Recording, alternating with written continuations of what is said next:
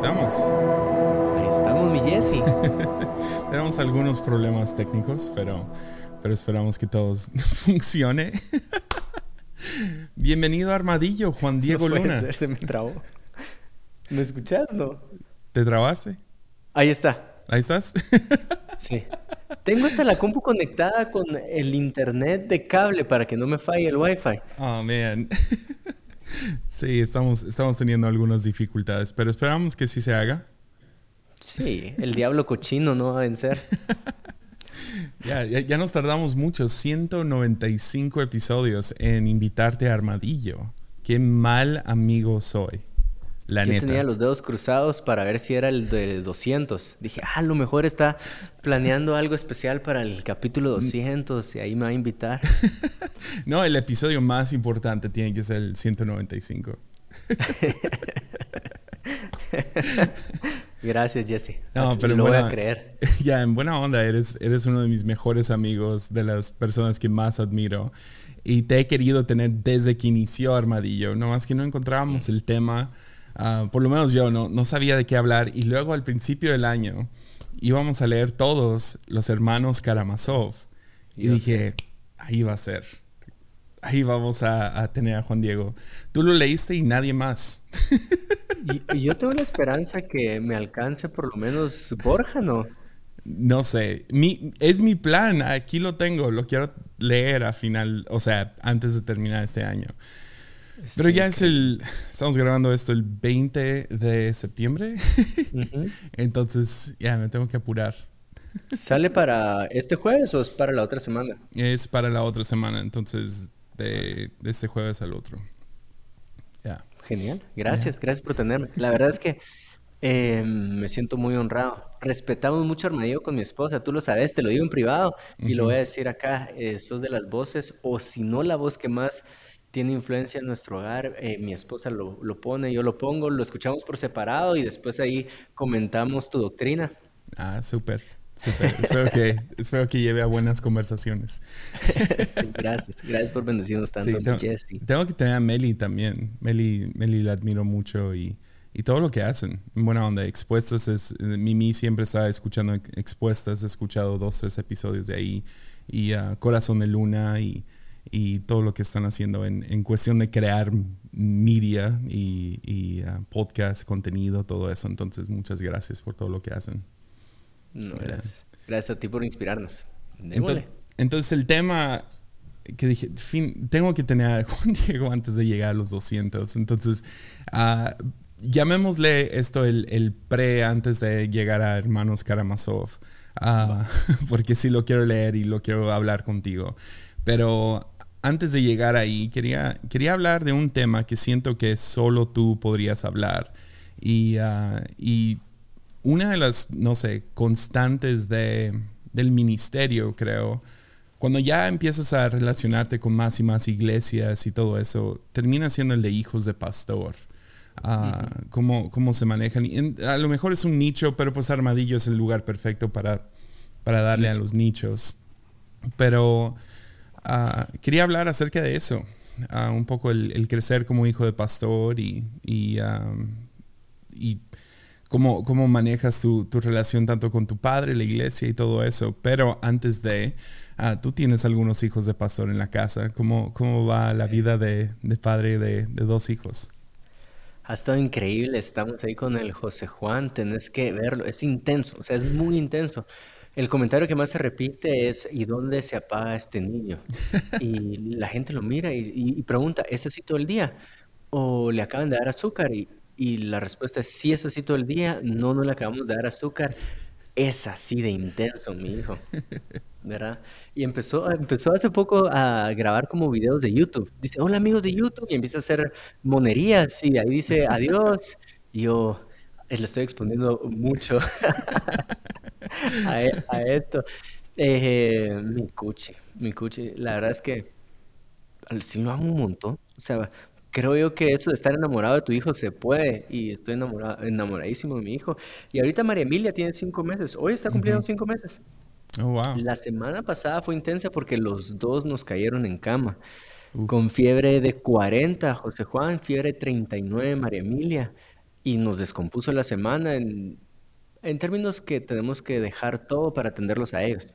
Mm. Y ahí están. Ahí están mis dos hijos creciendo. Los tienes que conocer. ¿Cu- ¿Cuántos años tiene José Juan? Tres. Tres. Entonces ya, ya está, ya, ya está saliendo su, su personalidad y quién es Ah, y todo sí, eso. A full, a full. ya está hablando, pidiendo, ya. Muy, muy ¿Y chido. por qué? Dice, papá, papá, ¿qué horas son? "Eh, son las cinco, eh, mi hijo. ¿Y por qué? Yep. Porque son las... no sé explicarte por qué. Y entonces con la que mato todas es porque así lo decidió Dios, mi amor. Así lo decidió Dios. La respuesta fácil, ¿no? sí. No, pues qué chido. Y ah, entonces, con, con todo esto, o sea, sí, tienes tu, tu bebé, tienes tu, tu hijo de, de tre- tres años y, ah, y tienes una agenda súper llena ah, con la iglesia. O sea, todo lo que hacen con, con Casa de Dios y viajes y crear contenido y ah, el gimnasio y, Sí, y, y todo eso. Eh, es, me, me gustó mucho una vez que, que- que me dijiste, y ahora lo uso mucho con, con Sawyer. Me gustó mucho una vez, hablaste acerca de cómo tu papá una vez te tomó y te dijo, mira, todos los papás tienen trabajo y, y- y uno tiene que respetar ese tiempo.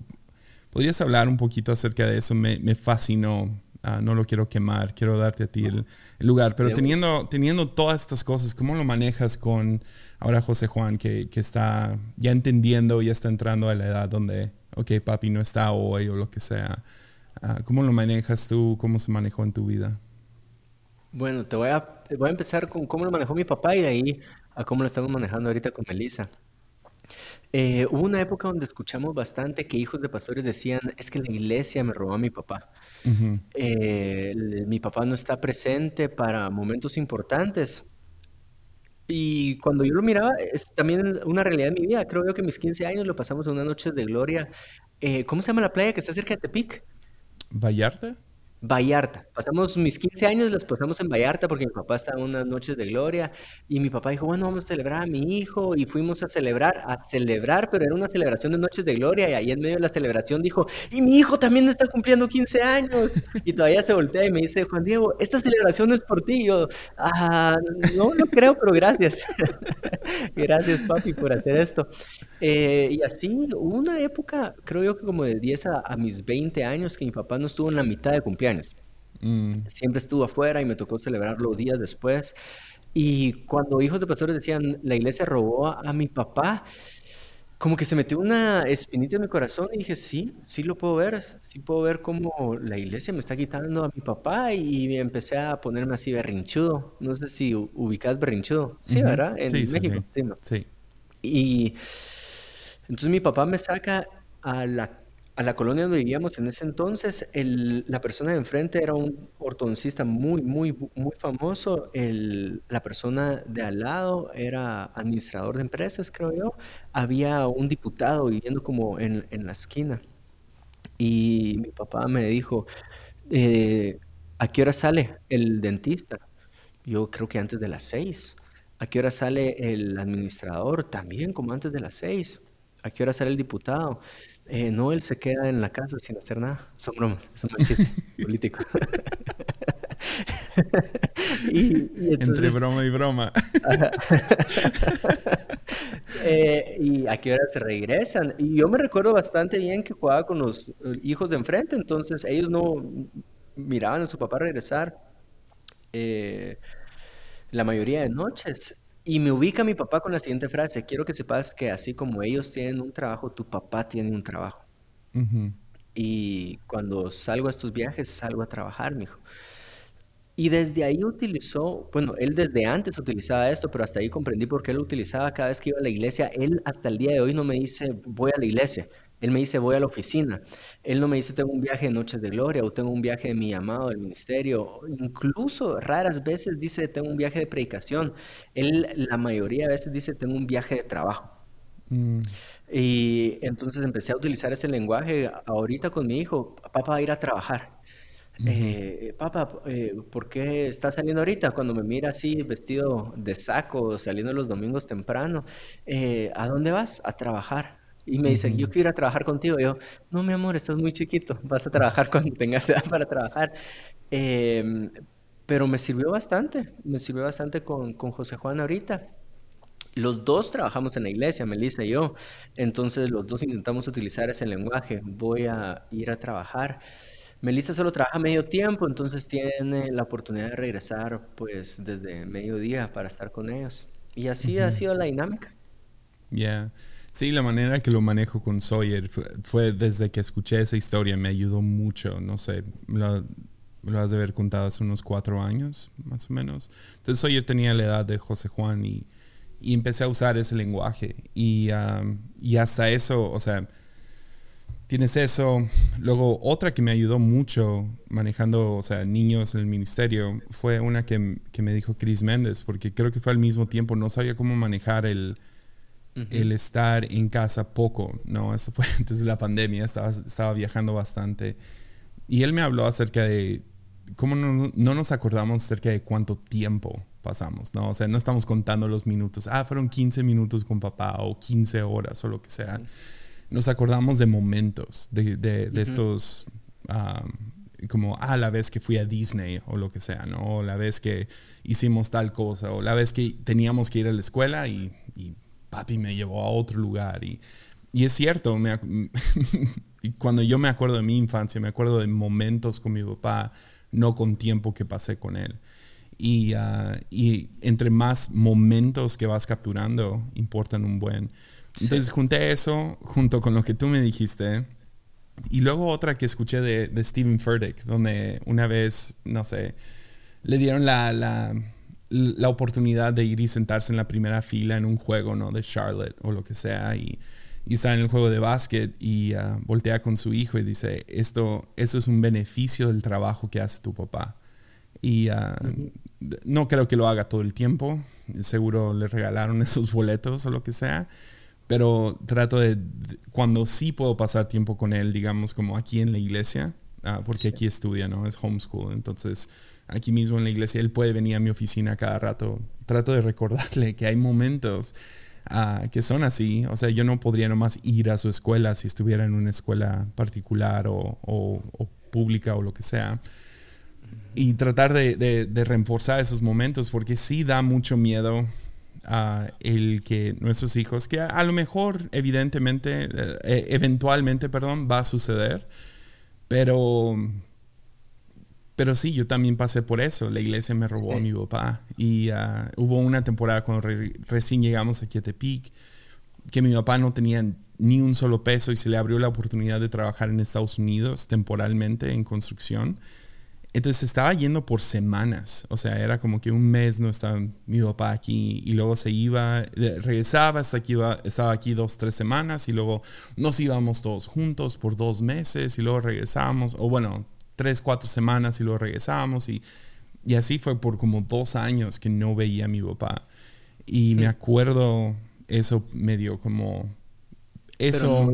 te entiendo bien que no iba a trabajar de, a la iglesia ya. No, ahí, ahí no era la iglesia, era para poder pagar su vida como misionero. Entonces se le abrió la oportunidad como dos años en construcción y, ah, y luego lo cerró para poder enfocarse en la iglesia. Pero en, en una temporada muy difícil, rara y todo eso. Pero, pero sí, era ir a trabajar y, ah, y se me hizo tan sano a esa manera de verlo y qué chido que, que, ahora lo puedes practicar con tu hijo. Sí, igual mi papá lo hacía. En cada viaje nos procuraba traer algo eh, de regalo y decía, hijo, porque pude ir a trabajar, ¿verdad? Eh, te pude comprar esto también. Entonces, para uno pequeño, ah, me conviene que sigas trabajando. Ya, que mínimo se emocione por el regalo, ¿no? sí, hasta el día de hoy, Jesse, le pido cosas cuando sale de viaje, ¿sabes? Yo, papá, mira, si se te atraviesa una mochila, eh, ahí te la pido. Y todavía me dices, no, yo, tú ya te fuiste de la casa, ¿por qué me seguís pidiendo cosas? Y yo, pues vale la pena intentar. Y casi siempre me lo trae. Yeah. sí, ¿sabes qué le pido a mi jefe cuando va a Estados Unidos y todo eso? Uh, desodorantes de, de, Target, calcetines. E, esta última vez me trajo playeras. Se los pedí de cumpleaños. Porque hay una tienda en Dallas que hace camisas muy, muy cómodas. Y ya le dije, me traes unas, unas playeras. Pero sí. Y uh, entonces, hubo más cosas creciendo como hijo de pastor. Me imagino, tienes ese momento de los 15 años, pero me imagino que hubo más momentos, ¿no? Donde miras atrás y dices, ya, eso fue bastante traumático uh, como hijo de pastor, tener que estar en la iglesia, tener que, uh, no sé, perder a mi papá o uh, más como que el, el, mezclar lo que es tu relación con Dios junto con trabajo. es una línea muy delicada y, y algunos se pueden ir Samuel, donde ese es un beneficio enorme, estar en el lugar correcto, en el momento correcto o se pueden volver como los hijos de Lee, el, sacerdote Lee Ofni Fines, que terminan pudriéndose por estar tan expuestos y familiarizados a lo que a lo mejor Dios está haciendo, o al templo, o a las prácticas, etc. Uh, me imagino que hubo un poco de sobrefamiliaridad a cosas como noches de gloria y estar en la iglesia o tener que portarte bien porque pues eres el hijo de pastor. ¿Hubo un poco de eso o cómo estuvo es en tu vida? Fíjate que mi caso es muy, muy, muy especial porque desde pequeño supe que quería ser como mi papá, desde pequeño eh, estuve de amores con la iglesia, predico en grupos en casa desde que tengo 11 años. Tal vez lo que te dije eh, que me molestó porque mi papá se robó, la iglesia se robó a mi papá, fue un pensamiento que vino y se fue tan rápido. Nunca fue así, algo traumático que tiene que ver con la iglesia. Eh, no, la historia de mis hermanos es distinta. Por ejemplo, mi hermana me recuerdo que a ella fue un momento traumático cuando escuchó una crítica muy fuerte de mi papá hacia ella por uno de los sus catedráticos. Y ella no supo cómo defenderse. Eh, mi hermano un poquito más con el tema de ir y hacer testimonio, ¿verdad? Y regresar eh, ya de firme en la iglesia. No, mi, eh, ah, mi historia con la iglesia es muy no sé, muy sencilla, muy... Eh, sí, esto es lo que quiero llegar a hacer, lo sé desde pequeño, el Espíritu Santo de ahí llegó, me llamó, tengo una confirmación muy profunda que tengo un llamado de parte de Dios para estar en la iglesia. Y no solo eso, sí tengo un llamado muy profundo para estar dentro de casa de Dios. Em, creo yo, te voy a ser honesto, la pregunta que más me he hecho en los últimos meses es, yo no sé si quiero esto para mi hijo. Mm. Y esa pregunta, pues, ha estado creciendo desde el tema de difamación por Univisión, ¿verdad? Desde ese punto para acá es, yo no sé si esto quiero para, para mi hijo. Tal vez de ahí para ahorita sí ha sido un poquito más, de mi parte, un poquito más cauteloso, un poquito más, bueno, voy a pensar en serio si esto es a lo que me quiero dedicar por el resto de la vida, porque ya conoces el lado oscuro de hacer las cosas bien. O sea, estás haciendo las cosas bien y difamación es como ese lado oscuro por hacer las cosas bien. De ahí está el, otro lado con ustedes, la gracia y la misericordia de Dios, donde yo me eché una gran canto, ¿verdad? Me pegué una por gran borrachera y no me tuve que haber comportado así porque eh, soy el hijo de Cash y que irá a llegar a pensar la gente porque soy el hijo de Cash y ahí encontró la gracia de Jesús perdonándome y la gracia de parte de la iglesia extendiéndose hacia mí. Eh, entonces, ah, va, esa es la parte bonita, la parte, o sea, tuve que lidiar con culpa, bastante culpa, donde sentí que iba a perder mi llamado. Eh, y, no fue así, pero la parte esta donde te difaman por hacer las cosas correctas, ahí es donde yo no sé si quiero que este sea el estilo de vida que tenga mi hijo. Y tal vez preguntarte a ti, ¿alguna vez has pensado, no sé si esto es lo que quiero para Soy? Ya, o sea, no sé, hay, algunas cosas con mi hijo que obviamente quiero, ah, pero he tenido mucho cuidado en, en, imponer cualquier cosa. Ah, más que nada porque siento que... Eh, como, como, no sé, mi relación con mi papá. Es como cualquier serie que él me recomienda. No sé por qué. Mi primer instinto es, Porque mi papá me lo recomendó, ¿no? Ah, enseña música y, ah, y es chistoso porque las cosas que no me inculcó, que a él le gustan, ah, como Ministerio y Bob Dylan, son las dos que estoy enamorado de eso. Y, ah, y, creo que mi, mi, papá lo manejó un poco así, como, ah, si quieres, aquí está el ministerio. Ah, ya cuando me entregué, o sea, entré al ministerio y, y, dije, sí, esto quiero hacer el resto de mi vida, ya hubo muchas pláticas acerca de sucesión y todo eso. O sea, algún día vas a tomar esta iglesia y bla, bla, bla, y quiero, quiero, quiero formarla de acuerdo a como a ti te gusta, pero, pero sí, ministerio fue, fue muy difícil al principio. O sea, para nosotros uh, siendo misioneros, o sea, era crecer en rancho y crecer sin dinero y uh, literal me acuerdo a los 12 años, uh, un hombre de mucho dinero llegó a la iglesia como de visita y me preguntó, ¿qué quieres de cumpleaños? Porque iba a ser mi cumpleaños pronto. Y me preguntó, ¿qué quieres de cumpleaños? Y lo más caro que se me ocurrió, porque a él, él dijo, lo que sea, no importa el dinero. Y lo más caro que se me ocurrió fue una pelota de básquet. Así de, de, como no, no estábamos bien con finanzas, ¿me entiendes? Y se rió de mí y me compró un iPod que chidísimo, no podía usar por como seis meses porque no teníamos lo demás, la compu y lo que sea. Pero me falta la compu para meterle la música. pero está muy chido el juego que tiene el iPod, pero pero pero sí, o sea, ese entonces fue un poco difícil financieramente. Entonces creo que mi papá nunca estaba como que muy emocionado de que le entrara porque es una vida de sacrificio, ¿no? Una de misionero.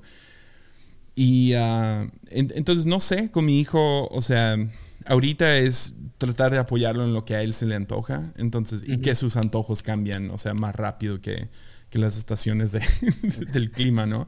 Pero, pero ahorita toda su onda es, quiere ser youtuber y quiere tener el pelo azul y, y quiere ver Gravity Falls, entonces ahí estamos en eso. Y, Dale, qué alegre. Y, y, o sea, apoyarlo en eso y... Ah, yo, no, yo nunca le digo, hey, es hora de hacer video. Y yo me espero a que él diga, hey papi, un video. Y ok, va y lo programamos y lo hacemos. Pero uh, es ahorita. Pero si lo estás consciente para que él no sienta que lo estás imponiendo. Sí, estoy, estoy listo. Uh, según hoy tenemos que grabar un video, se le olvidó, creo. Uh, y está bien, es lo que es. Si, a él se le olvida, él, no, él no tiene su video. Pero ahí estoy para apoyarlo, sí, sí, ¿no? La, la, y luego las clásicas que sí le imponemos, que es educación y y hacer ejercicio y vivir bien, ¿no? O sea, portarse bien y todo eso. Prefiero disciplinar eso que, que tratar de poner algún tipo de, algún día vas a ser un pastor. quiero que conozca a Jesús. Esa sería la meta. Y, pero, pero llego a esa pregunta otra vez. O sea, a veces siento que, que la iglesia, en vez de ayudar a alguien encontrar a Jesús, perjudica, porque es, como la, idea de vacunación, ¿no? De, ah, la idea original de vacunación es recibes suficiente dosis para inmunizarte a lo que es el, virus completo, ¿no? De la misma manera, siento que muchos hijos de pastor o gente que creció dentro de la iglesia o tienen papás que son ministros de alguna manera, ah, terminan vacunando a sus hijos contra Mm, lo, el filo de, de, lo que es el Evangelio, lo, lo que realmente trae cambio. Y, ah, y, por eso preguntaba eso, porque yo veo que tu, tu relación con Jesús es genuina, es, es real, lo, lo, que anhelas de Dios para ti, para tu esposa, para tu familia, uh, es completamente genuino. Y eso fue una de las cosas que me atrajo a ti uh, como amigo, fue, fue eso, fue este vato realmente ama a Jesús entonces, no sé, ah, parece que fue bueno para ti. No sé si eres, e-, eres el menor de los tres. Puedo ver lo que hizo tu papá contigo, lo que hizo mi papá conmigo, y es en el área relacional con Jesús, Él nunca impuso nada. O sea, hasta el día de hoy Él nos ha llamado para tener un devocional juntos, para hacer una oración juntos. Obviamente, las oraciones que uno hace en la comida o algo así, o las oraciones muy específicas como, hey, em, tu abuelita está enferma, oremos por ella, ¿verdad? Aprovechemos ese tiempo para orar por ella, pero nunca me ha preguntado, ¿cómo vas con tu lectura de la Biblia? O nunca me ha dicho, hey, ya tuviste tu devocional hoy, o has estado orando, mijo. Nunca, nunca, eso sí lo puedo decir, nunca, nunca. Y porque puedo ver lo que vos decís. Creo yo que llega un momento en donde en nuestra adolescencia, sobre todo, cuestionamos aquello que ha sido impuesto Eso no- incluso nuestro contexto, y si tu contexto es crecer en un ambiente de iglesia, vas a llegar a cuestionarlo, que es totalmente distinto a alguien que no creció dentro de la iglesia. Em, eso está presente. Creo yo que el cuestionar tu contexto, vas a llegar a tener estas dudas personales de, de, de ¿por qué son las 5 de la tarde?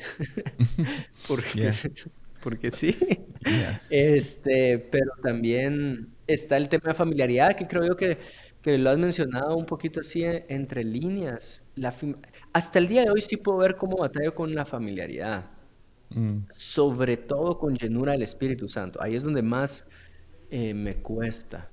Es, ajá, pues suponete, lo pudimos hablar, creo yo que un lunes lo hablamos, cuando estuvo mi papá en Australia, eh, pudo, tuvo la oportunidad de ministrar específicamente Espíritu Santo, porque así se lo pidieron los pastores. eh, llega un momento donde tú decís, es, es obvio que está presente el Señor acá eh, ujú, pero batallo en mi corazón porque no lo estoy viendo de esa forma en mi cuerpo, ¿verdad? No tengo una manifestación eh, corporal como le sucede a la mayoría de personas cuando mi papá va a ministrar Espíritu Santo.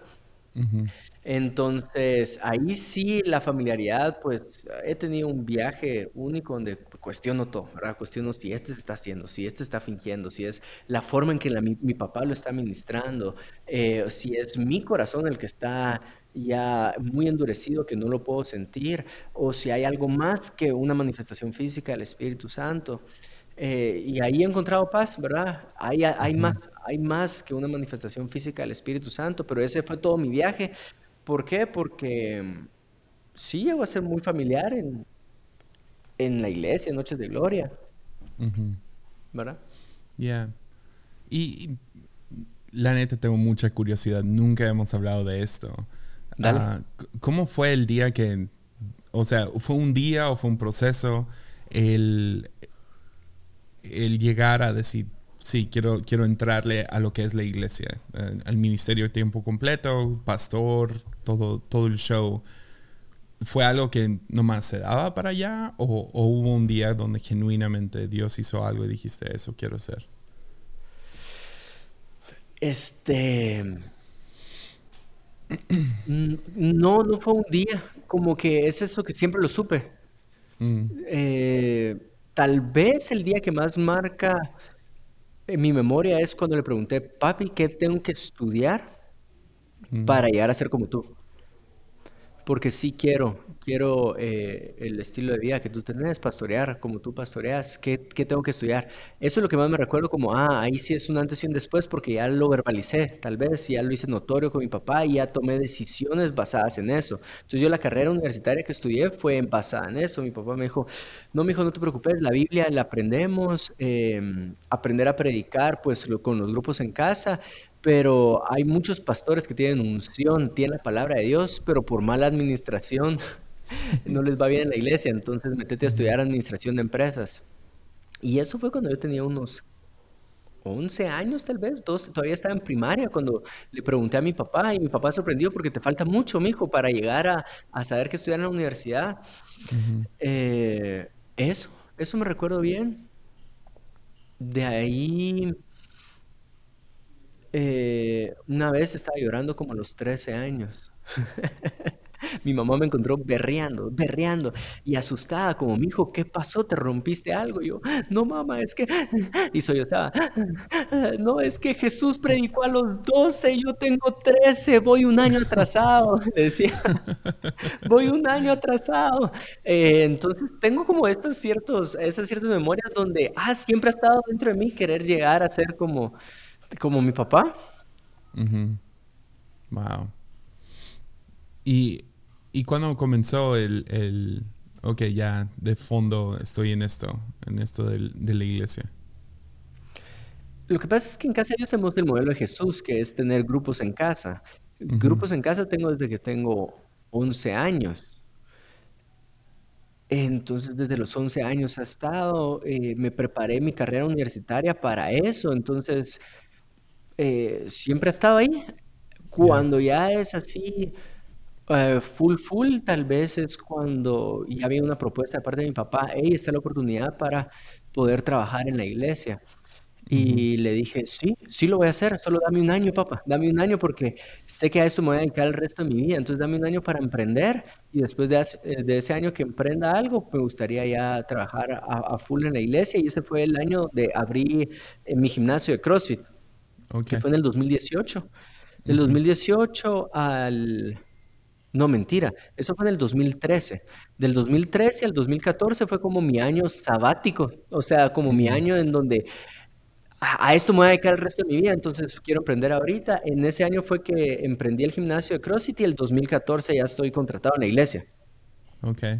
¿Y, y, fue lead? ¿Fue lo primero que empezaste a hacer? No, no, los grupos en casa. Lead fue por instrucción de mi papá. Yo no quería abrir eh, una reunión de jóvenes. Mi papá siempre dijo, vamos a empezar, o la iglesia Casa de Dios, sus jóvenes y todos sus... Em, las demás ovejitas van a crecer en el servicio dominical. Entonces, yo tenía un, grupo de jóvenes y ese grupo de jóvenes creció a 10 grupos de jóvenes, a 20 grupos de jóvenes. En ese tiempo creo yo que éramos como unos 40 grupos de jóvenes cuando mi papá me dijo, quiero que abras una reunión de jóvenes para atraer a la gente que no va a grupos y así los involucras a grupos. Y ahí hicimos un salto como de 40 grupos de jóvenes como a 110 grupos de jóvenes oh, por la reunión de LEAD. Y entonces cuando viene la decisión de cerrar LEAD como reunión de jóvenes semanal, estaba totalmente tranquilo porque nunca empezó para quedarse así. Siempre empezó para fortalecer los grupos. Los grupos se fortalecieron, cerramos la reunión de jóvenes semanal y obviamente vino la música, vinieron muchas cosas buenas, entonces el nombre Lead siguió porque ya había, sobre todo la música que lo respaldaba. Y la música creó un sentido de identidad de la, de la red de, los jóvenes y por eso se quedó Lead como este título que nos identifica. Y ah, entonces cuando empieza Lead, ah, una de las cosas, creo que todos los que estamos de fuera de, de Casa de Dios, yo por lo menos esta fue mi, mi percepción, vi como que, que, Casa de Dios y especialmente tu papá, como que una, una frescura nueva a, a, todo lo que estaban haciendo como iglesia y, y todo eso. O sea, tu papá se empieza a vestir, o sea, con, con mucho más fashion y, y uh, pero, pero Lead toma, o sea, un nivel musical, o sea, siempre me encantó toda la música que han sacado, me ha encantado y, uh, pero fue como que de la nada, como que, wow, has visto lo que están haciendo allá en Guatemala y por, lo menos para mí fue la fue Lead lo que llamó mi atención, ¿no? Especialmente ese primer disco, o sea, y ya conocerte a ti y todo eso. Ah, entonces, ahí fue, por lo menos de fuera, se veía como que, ok, parece que Juan Diego está inyectando su identidad dentro de lo que es Casa de Dios. ¿Estoy mal en decir eso o, o así fue? Eh, pero fue hasta después, yo te diría que mi identidad dentro de Casa de Dios la he estado tal vez hace un año y medio, dos años. Okay. Eh, incluso tiene que ver mucho con la partida de Chepe a Estados Unidos, que, es, que ya, ya es un poquito más más notorio o es un poquito más fácil. De hecho, así se vio afuera y tal vez atrajo la mirada de gente que tenían nuestros gustos. Pero casa de Dios, o sea, no ha sido el momento donde más miradas ha atraído, porque en el 99 con Noches de Gloria, en el, eh, también por los 2000 con el modelo de Jesús, en el 2000, este 3 con la construcción de un templo, en el 2013, si no estoy mal, la construcción del otro templo. Entonces había, ah, tal vez, entiendo lo que decís, pero para, creo yo que a tus gustos, ¿verdad? A tus gustos fue en ese momento donde tal vez se trajo una mirada, porque, eh, ¿verdad? Creo que vos y yo sabemos por qué. Sí, pero, o sea, es, es, es muy normal que una iglesia, o sea, o sea, lo normal es, usualmente tienen como que su momento, digamos que el 99, 2000, uh Casa de Dios tiene Noches de Gloria, pone, pone Casa de Dios sobre el, mapa, por así decirlo. E, es muy normal, te casas con lo que ya eres, ¿no? Con lo que te dio ese éxito. Y ah, es normal para el ser humano. Es como que, ah, me funcionó esto y ah, me voy a quedar ahí. Y ah, entonces es, raro ver a una iglesia, especialmente un, una un ministerio tan grande como Casa de Dios, ir evolucionando junto con los tiempos. Mm, y eso es lo que se, se, terminó viendo en los últimos cinco o seis años. Se vio este, este giro y pues atrae la, ojos por lo menos los míos, o sea, movimientos más, por así decirlo, entre comillas, relevantes o lo que sea. Y uh, todo el movimiento relevante uh, se vuelve más como que, oh, Cash Luna acaba de predicar y ser el único orador para Hillsong Conference, ¿no?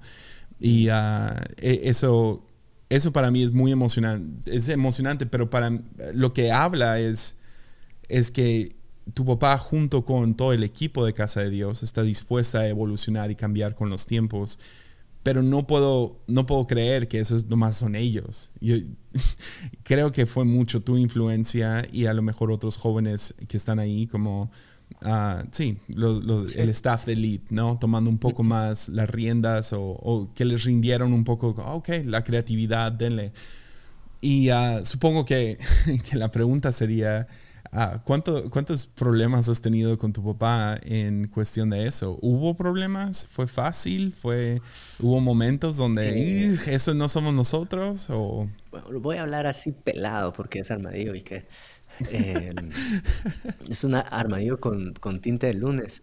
Eh, mira, pues al principio me costó, me costó un buen. Con mi papá no, sino que con el equipo pastoral de la iglesia. Eh, de hecho, cuando yo empiezo LEAD, no es la única red de jóvenes que hay. Está la red de jóvenes adultos, está la red de jóvenes, eh, la red de jóvenes adultos en su momento la miraba Chofo Mendoza. De ahí la red de jóvenes que la, miraba el pastor Chepe Puzzo. De ahí estaba eh, la red de mi hermano. Em, de ahí estaba la, la red de prejuveniles. Y entonces al momento es como, ¿qué onda, verdad? Eh, ¿Mi gente va a ir a esa reunión de LEAD? No, porque es una reunión de red, pero, pero pareciera que es la reunión de jóvenes de la iglesia. Entonces al principio era, quiero que sepan que no es la reunión de jóvenes de la iglesia. Eh, mi papá siempre, siempre ha sido claro con esto. Acá servimos Coca-Cola. Y si el empaque que le gusta a tu gente es botella de vidrio, botella de plástico, lata, eh, no me importa el empaque que le pongas, pero sí servime Coca-Cola tal vez va un poquito la mano lo que vos decís que eh, pareciera que evoluciona con los tiempos, pero si tú lo probás es la misma Coca-Cola, ¿verdad? Entonces, em, suponete los encuentros, que son los retiros de casa de Dios, nosotros hacemos exactamente lo mismo, solo que lo empaquetamos como un campamento. pero entonces al principio algunos pastores le decían a mi papá, no, ese tu hijo está rebelde porque no está haciendo encuentros como es la esencia de la iglesia. De hecho, hubo un par de conversaciones donde mi papá cruzaba los brazos y me decía, lo que pasa es que tú quieres ser como tu amigo Chris Méndez, tú quieres ser como los de Hilson y otro momento, lo que pasa es que tú quieres ser como Andrés, ¿verdad? Como ellos. Eh, también me dijo, quieres ser como Yesaya. Eh, y, entonces, eh, yo, no, papá, no, no, no, yo estoy haciendo lo que tú haces, solo que eh, de diferente forma. Y hay veces que, que, que Sí, o sea, comentarios así de, de, un papá tal vez inseguro eh, cuando su hijo está como teniendo estas nuevas amistades y es, eh, pero tal vez el día que lo hagan en más vida, entonces sí lo vas a querer hacer, que lo hagamos. Yo no, papá, no. no. Entonces, una, una conversación sí nos tuvimos que sentar y le dije, bueno, papi, quiero que, que, que dejemos esto en claro. Yo no quiero ser ninguno como ellos. Y antes, si quisiera ser como alguien, quisiera ser como tú. Cuando hablamos de la Academia de Líderes, que nosotros le pusimos esencia, acá está el pensum, es exactamente lo mismo. Cuando hablamos de campamento y encuentros, quiero que veas las predicas de las administraciones, es exactamente eh, lo mismo. Entonces, em, ¿no? Y como que ya, ya le, ¿cómo se llama? Como que ya, ya se puso un poquito más tranquilo. De hecho, míralos, a, ellos están todos tatuados y mira a tu hijo. Ah, bueno, ah, bueno. todavía, es la meta de mi vida que te tatúes. Ah, de hecho, hace dos días soñé que me estaba tatuando y decía, bueno, ¿cómo le explico a Melissa esto? Ese, fue todo mi sueño. Sí, me, imagino que, sí, me, ha pasado varias veces aquí. O sea, me acuerdo una vez regresando de, Camino de Vida y ah, tenían un evento en Semana Santa y nosotros, Semana Santa aquí es fatal, es de lo peor. Día de Pascua, Easter, es como el peor domingo del año aquí, porque tenemos la playa aquí a, a 20 minutos. Y es como que el día para ir a la playa, es lo normal. Entonces usualmente no estamos listos, mentalizados a que pues no, no va a venir gente el día de resurrección aquí a la iglesia. Y, ah, y, me gustó mucho una idea que tuvo Camino de Vida, porque ellos también están cerca de la playa, ¿no? En Lima. Y ellos lo que hacen es, en vez de hacer un gran evento el domingo, lo hacen días antes, ¿no? Entonces regresé todo emocionado por, ah, ellos lo hacen así, así. Y, ah, y uno, uno de los pastores de, de, de, sí, de nuestra iglesia voltea y dice, ah, solo porque Camino de Vida lo hace. Sí, sí, o sea, exactamente lo mismo. Entonces, o sea, ¿qué le dirías, qué le dices a algunos jóvenes luchando con eso ahorita? O sea, en su iglesia, donde sí están aprendiendo cosas de otras iglesias, pero están luchando con la identidad de su iglesia. Y, yo creo que en muchos de los casos, espero que pastores principales que están escuchando esto entiendan que no, no siempre los que vienen a darte las ideas o a decirte eh, hay que hacerlo diferente, no es para tirarte a ti tu método, es a lo mejor ya se aburría, se, el, método está perdiendo un poco de su filo, ¿no? Está, está como, ah, ya, ya, mm. no está funcionando con, con cómo ha evolucionado los tiempos, ¿no? Y uh, ¿Qué le dirías a aquellos jóvenes que están luchando? Y a los, los pastores me gustó eso que dijiste, los envases. Los envases pueden cambiar, Coca-Cola es la esencia. pero, ¿qué le dirías a los jóvenes que están luchando en, en, ok, a lo mejor ahorita plástico no está funcionando, tenemos que ir a vidrio, tenemos que ir a vasos abiertos o no sé? Sí. Creo yo que mi idea viene de tu persona. En algún episodio tú hablaste acerca de volverte como experto o volverte, tal vez vos lo pones en las palabras correctas, pero es, ah, bueno, entonces yo me voy a volver experto en esto antes de proponer un cambio, eh, o aprender bien en esto antes de, de, proponer un cambio. No sé si se te viene algo en la mente con respecto a eso, pero estoy seguro que vino de tu influencia. Lo que yo les digo ahorita es volverte experto en la fórmula de Coca-Cola antes de... Eh, proponer un, un cambio en el empaque. Y entendí esto, las iglesias es como un cuerpo que Dios le da a todos. A mí me dio un cuerpo de 1,71, de no sé cuánto me dices vos. 1,85. 1,80. A mí me hubiera fascinado tener un 1,85 por lo que me gustaba jugar básquet. Eh, entonces, hay veces que si yo me afano por tener un 1,85, o sea, no, no lo puedo tener, es el cuerpo que Dios me dio. Y para la mayoría de iglesias tú tienes que entender que hay una visión que Dios le dio a tu papá. Dios le dio esta visión a casa de Dios. Es una visión de 1.71. Es decir, no la voy a modificar a que sea una visión de 1.85. Y yo tengo que aprender a jugar bien con mi 1.71. Porque nunca voy a tener un 85. Entonces, si la visión de casa de Dios es hacer discípulos a través de, de grupos en casa, ah, va, yo tengo que aprender a jugar bien con la visión que Dios me dio. Y una vez aprender a jugar bien o ser experto en la fórmula, entonces yo puedo decir, papá, mira, déjame eh, empaquetarlo con plástico en, vez de, vidrio. Es más práctico y la gente está buscando conveniencia ahorita, ¿verdad? No está buscando eh, eh, tener botellas de vidrio en su casa y matarse en cómo reciclar. No, no, ellos, quieren que, que sea desechable. Ah, va, entonces le da paz ese cambio porque sabe que entiendo la, fórmula de Coca-Cola, ¿verdad? Sabe que entiendo muy bien la visión de la iglesia, eh, sabe que he aprendido a jugar con un con 1.71, entonces me pasa el balón para que haga esos tiros. Entonces mi consejo es ese, no intentes cambiar el cuerpo que Dios le dio a tu iglesia, sobre todo si tu viejo sigue vivo, no, no lo hagas. Honrarlo a él, seguir trabajando eh, con la visión que le dio a tu viejo, volverte experto en esa visión, aprender a jugar con las limitantes, o sea, eso es creatividad, aprender a jugar con las limitantes que Dios puso em, en tu vida, en tu cuerpo. Tengo un cuerpo, eso, eso, eso es lo que constantemente me recuerdo. Tengo un cuerpo de 1,71 y no hay gran cosa en quejarse por querer un 85 siempre hasta se vuelve como tedioso, es como otra vez este patojo viniendo a hablar que por qué, quiere tener un 85 y muchas veces así sueno en las reuniones de, de, pastores, otra vez este quejándose que quiere tener un 85. Y no lo estoy haciendo como despectivo en mi 1.71, sino que lo estoy haciendo, o lo estoy diciendo de una forma muy responsable. Responsabilizate en el 1.71 que Dios te dio.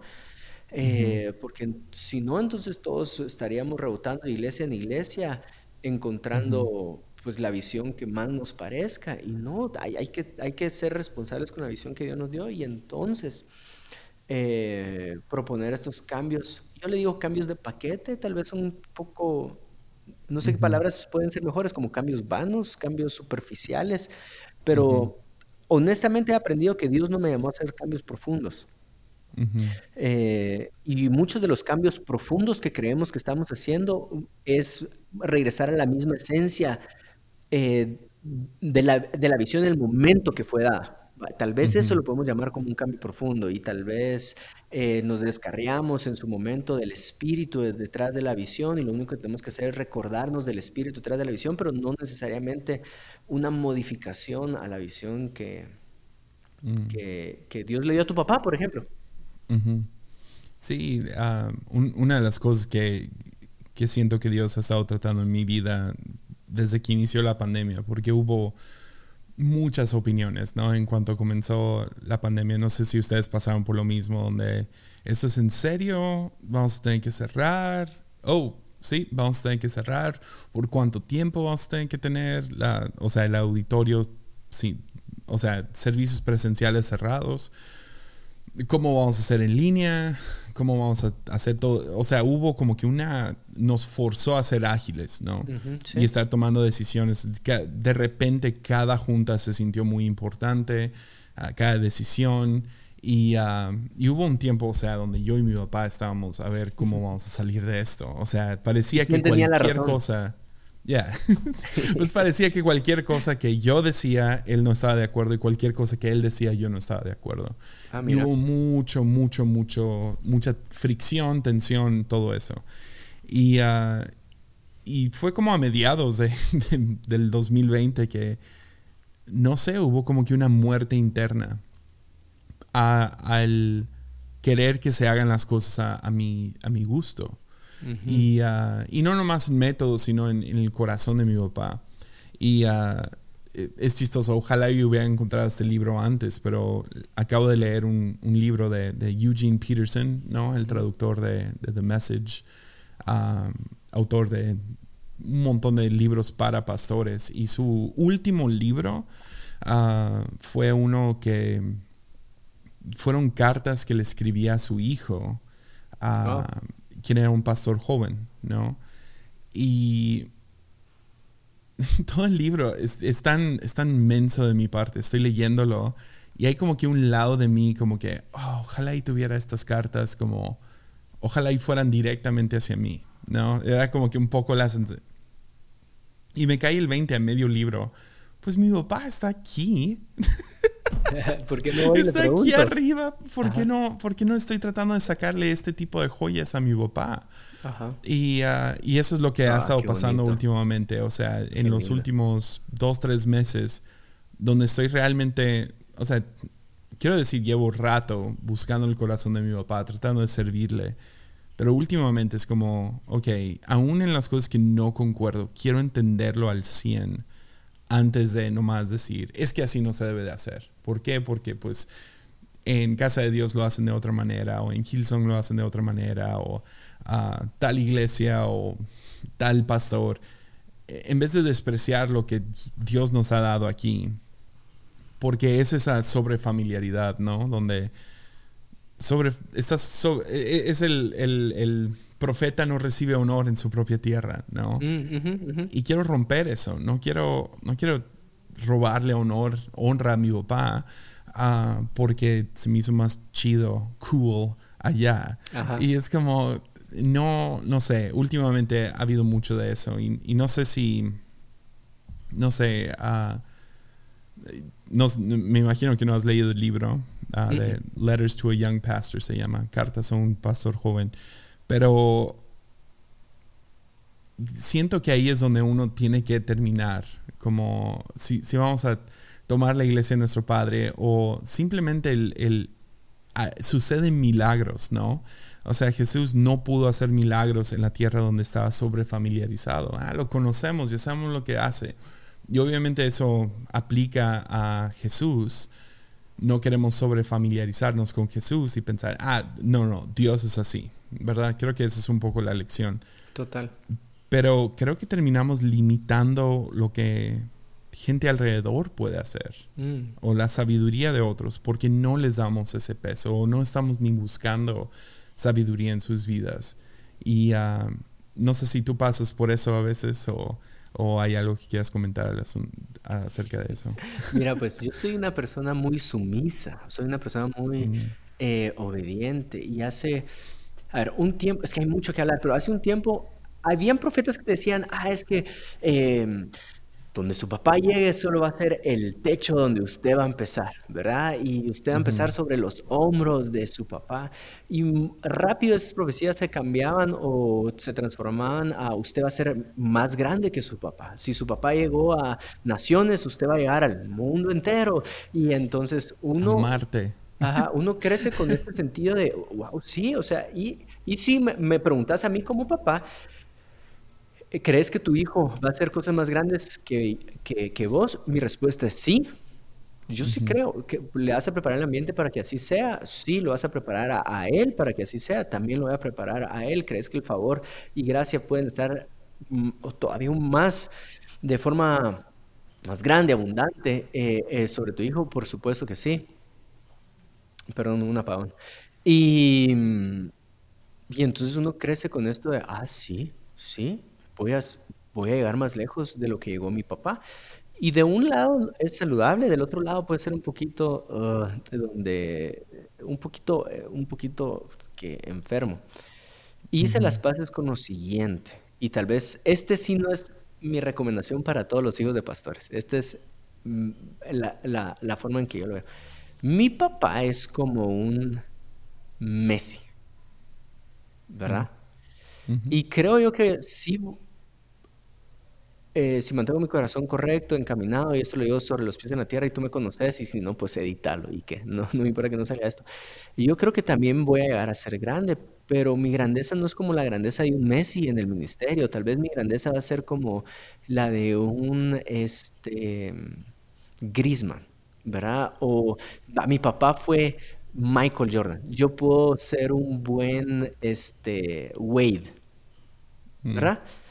Hubieras podido usar LeBron y Wade, pero está bien. Sí, bueno, LeBron James y, Wade. Yo puedo ser un buen Wade. Eh, y entonces cuando yo lo escucho a él, este es, e, esta es mi mentalidad. Cuando Dios estás escuchando a Messi, ¿verdad?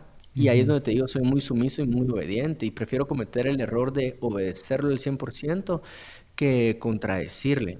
Y no los, tampoco lo estoy diciendo en, un ambiente que va a ser tóxico, en el que, en el que le diga amén a mi papá a todo. Eh, pero sí en el, en el sentido donde eh, no, prefiero obedecerlo, imitarlo en esto, entender por qué es su corazón. Em, así. Eh, entonces, para mí es, o sea, no sé si te sirvo como un caso de hijo de pastor especial o no, pero, pero, o sea, lo veo muy así, es como, ah, va, y, y la historia va a recordar a mi, o quiero, o creo, o quiero creer que la, la, historia va a recordar a mi papá como un Messi, pero no me va a recordar a mí como un Messi. Eh, me va a recordar a mí tal vez como un Griezmann. No me va a recordar a mí como un Michael Jordan, me va a recordar a mí tal vez como, como un, un Wade. Entonces, y ahí se las pases con eso.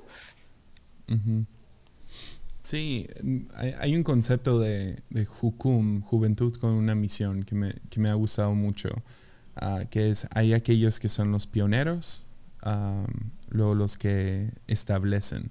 y, y sí, o sea, creo que tú y yo estamos en, en, no sé, a veces le tengo envidia a mi papá, sus historias, su, su, su fe, lo que Dios hizo a través de él, en, abandonó todo su lenguaje, su, su, cultura, todo por venir a servir a un país y sus, sus historias de fe al venir para acá y literal manejando a ver a qué rancho llegaba para empezar una iglesia. Es como, hay algo tan atractivo porque para mí acerca de eso, por, por cómo crecí, ¿no? Escuchando estas historias fantásticas y, y cada año se vuelven más y más fantásticas, ¿no? Ah, pero, pero, pero sí las, las creo, o sea, en, o sea, lo que creo es definitivamente los pasos de fe que tomó mi, mi padre y todo eso. Y hay cierta envidia, pero una de las luchas más grandes fue entender que yo no iba a tener las mismas historias, que yo no iba a tener la, la, misma trayectoria o las mismas, que a lo mejor Dios me está llamando a mí a establecer lo que mi papá ah, fue pionero, ah, él abrió la puerta y ese es como que el plan, ¿no? Y poder vivir, o sea, Isaac no, no, no recibió el, el, llamado por quién era él, sino era por la fe de su padre Abraham. Y uh, Isaac es un poco olvidado, ¿no? entre los tres patriarcas. ya, es el sándwich, es el en medio que, que nomás, su, su, meta fue tomarlo y pasarlo. Y, uh, y creo que ese es como que el, un poco por ahí va mi llamado, ¿no? Y hay, otras áreas donde lo veo diferente, pero por lo menos en, lo que se trata de aquí de la iglesia, es que si queremos que sea una iglesia de generaciones que aguante la prueba del tiempo, mi trabajo es hacer esto, tomarlo en el futuro, todavía ni llega el momento, ¿no? A veces uno se desespera como que, ya, ya, ya, dame el balón, estoy listo. Y, uh, y Dios y, y, tu Padre, quien, quienes están, son mucho más sabios. No, todavía no. Uh, pero cuando llegue ese momento, sé que lo próximo que debo de hacer es nomás buscar, ok, quién sigue para, para ahora formarlos a ellos o, o, buscar el momento indicado para entregárselo a ellos. Y, uh, pero sí, Quería terminar con una última pregunta un poco más actual ahorita. Entonces tú comenzaste esas noches de gloria, mm. ahora como, como noches de gloria con Juan Diego Luna, ¿no? Sí. no, no, tu nombre ahí, pero, pero se me, no sé, admiro tu fe, tu, tu locura ah, en medio de esto de de no nombrarlo algo diferente. Mm. De nomás irte con la nostalgia de algunos que va a ser... No sé, o sea, creo que hay un lado donde me imagino que luchaste con el miedo de... ¿Y si no llega a lo que era en los noventas? Mm, no, es como... No sé, es como tener... Azusa Street 2, ¿no? es como tener otro, otro avivamiento, pero ahora eh, en mi nombre admiro mucho tu valentía, tu fe en eso. Y, quería preguntarte cómo iba y cómo llegaste a la, decisión. Sé, bueno, ya me has contado que, fue un poco, un poco un paso de fe, pero que sentías que Dios te estaba llamando a eso, pero, pero se me hizo muy interesante la decisión de mantener el nombre Noches de Gloria. Entonces, no sé, si nos pudieras contar un poquito acerca de eso, el proceso de empezarlo. Gracias. Y, los que están escuchando hasta este minuto, gracias. Es, es sabes que me he dado cuenta un que rato.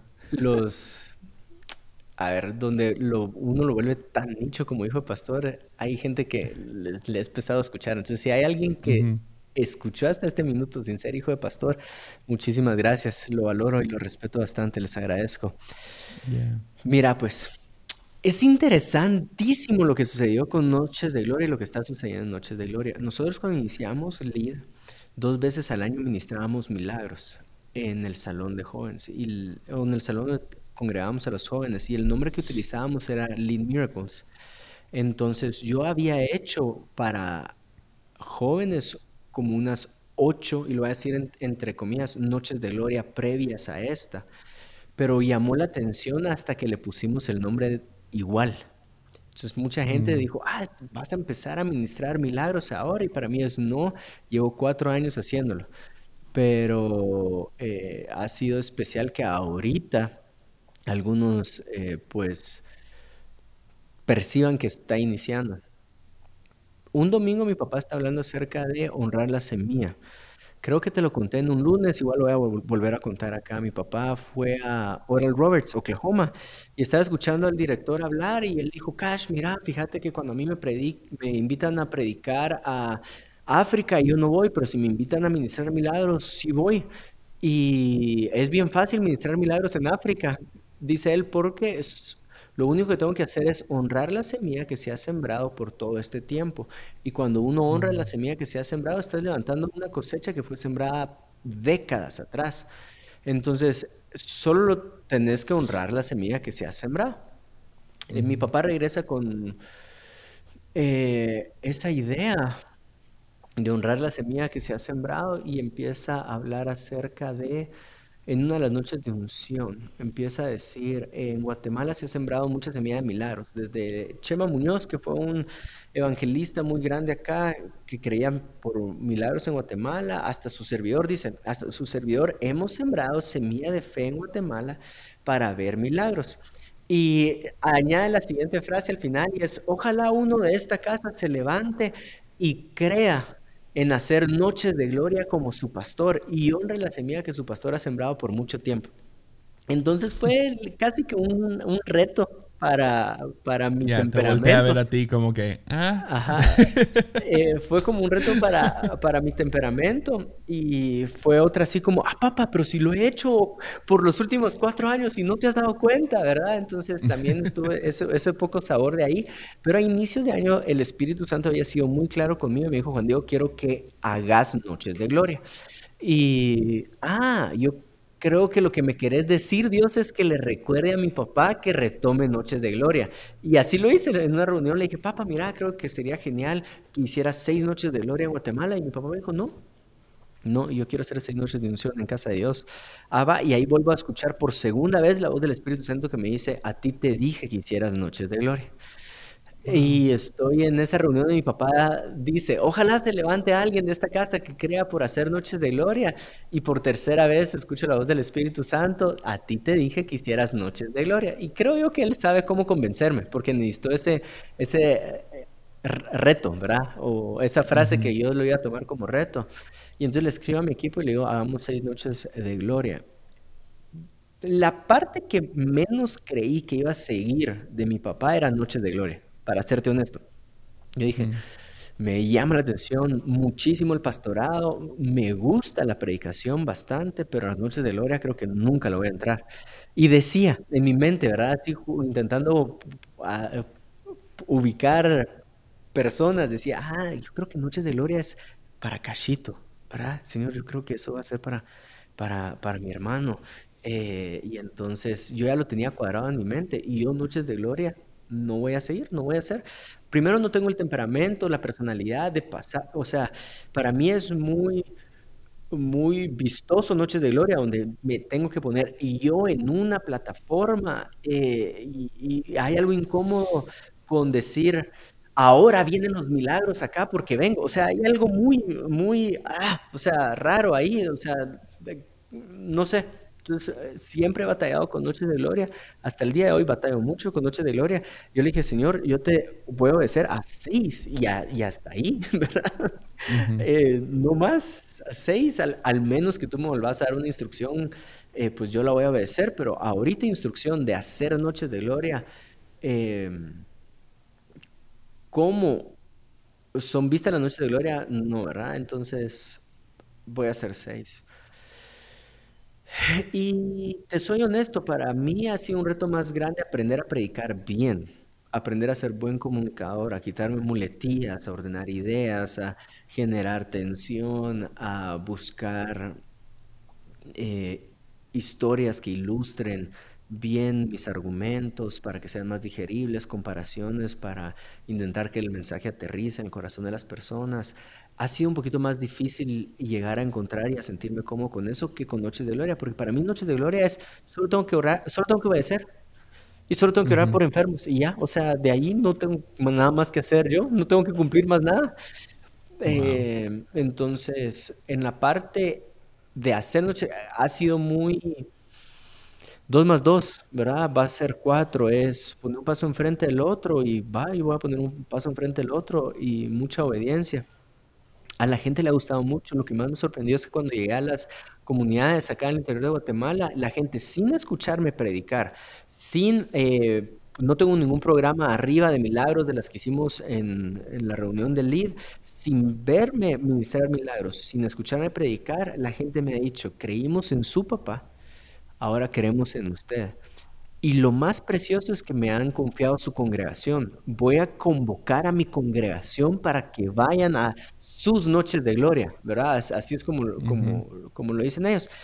Y eso partió mi corazón porque es nuevamente encontrarse con la gracia inmerecida del Señor, ¿verdad? Y es como otra vez encontrarse con una puerta súper abierta de la chamba de mi viejo.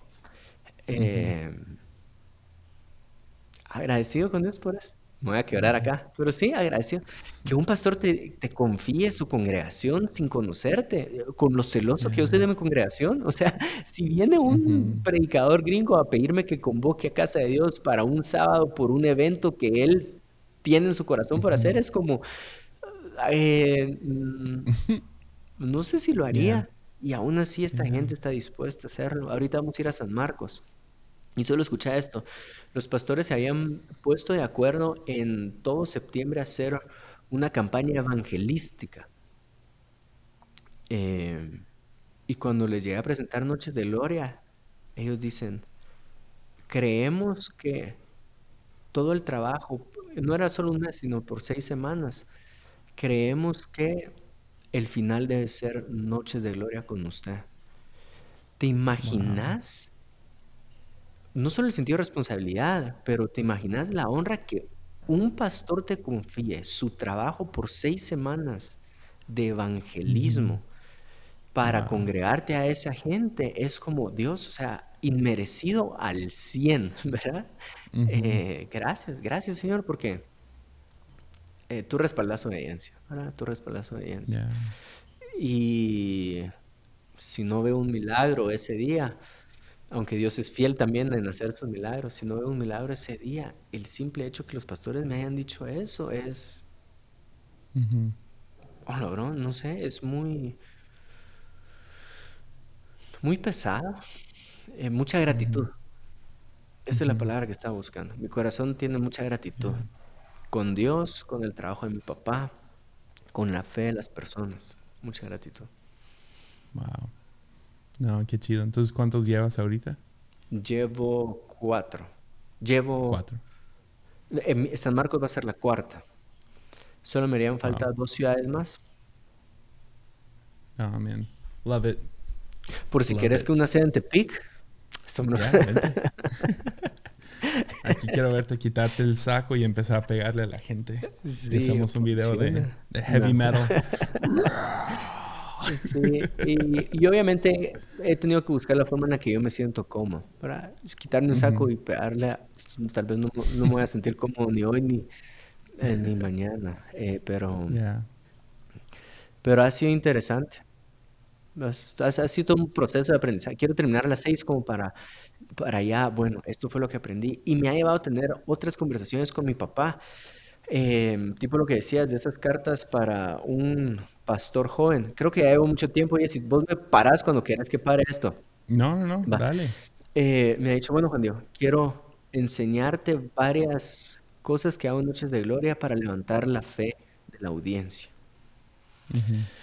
Eh, y me ha enseñado varias cosas. Me dice, la última canción que pongo siempre en la oración es una canción que por lo menos se la sepa el 90% de las personas, si no es que el 100% de las personas.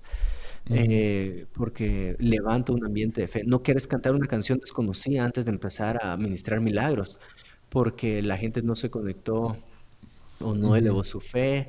Em, manejo de tiempo.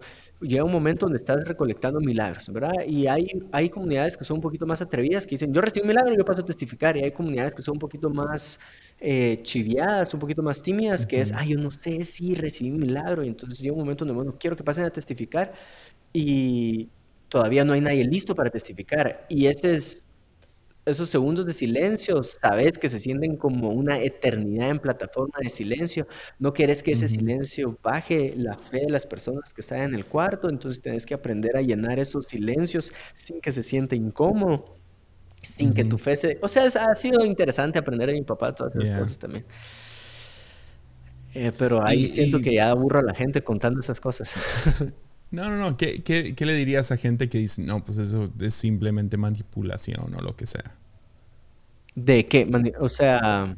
Sí, o sea, toca el piano de, de fondo y, las luces y el, el, orden y no estás, o sea, no estás manipulando a la gente. O sea, eso de aumentar la fe, ¿no? Ah, no es manipulación. O sea, ¿qué le dirías a gente que, a lo mejor esa es su primera pregunta. Sí, yo le diría, tienes que entender que el milagro viene por el uso de la fe de las personas, por el don de, la fe de las personas. Y mi trabajo es que su fe crezca. Entonces, eh, no estoy manipulando algo, simplemente estoy apoyando, ¿verdad? Estoy intentando apoyar de la manera que su fe necesita ser apoyada. Hay, o sea, hay muchas historias donde por ejemplo, la mujer sirofenicia, cuando el mismo Jesús le responde, no, no, no, o la mujer de flujo de sangre, es, la pregunta es, ah, bueno, ¿y por qué Jesús no fue al cuarto de la mujer de flujo de sangre? ¿Por qué la mujer sirofenicia no le contestó en el momento que preguntó por primera vez? Y como yo lo veo es, a ver, son pasos necesarios que la fe de esa persona necesitaba en su momento. Si yo pongo una canción que ellos conocen, yo sé que estoy llegando a su fe. ¿Por qué? Porque si yo pongo una canción que no conocen, entonces yo los pongo a pensar en otra cosa, ¿verdad? Es como que si ellos tuvieran una conversación con el Señor de, Señor, yo te estoy pidiendo mi milagro, pero yo los pongo a pensar en por qué está sonando un barreno a la par. O sea, no sé si estoy explicando, es, No, sí. Nosotros tenemos aquí un letrero para todos nuestros voluntarios que dice, somos facilitadores de milagros, ¿no? Y el chiste es, o sea, no, no hacemos la iglesia cómoda por ser cómoda. Lo, lo que quieres hacer es eliminar distracciones.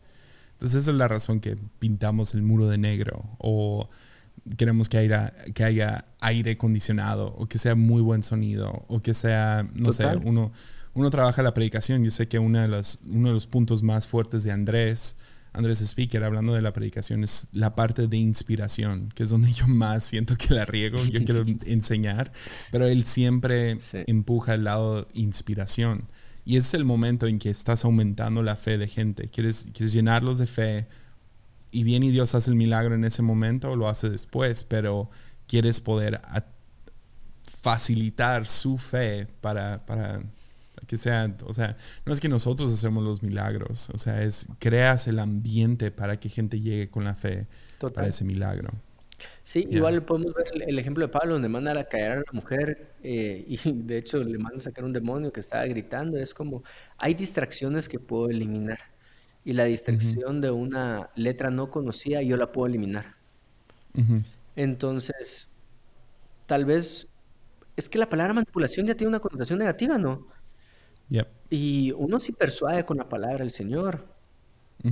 Entonces, pero también persuadir puede tener una connotación negativa. Creo yo que han utilizado una buena palabra, facilitar. Si yo puedo, sí, digamos eso, si yo puedo eliminar distracción, la voy a eliminar. Para facilitar un milagro. Va. Pues llevamos una hora, 15 minutos casi. Entonces, ¿hay algo más que quieras hablar?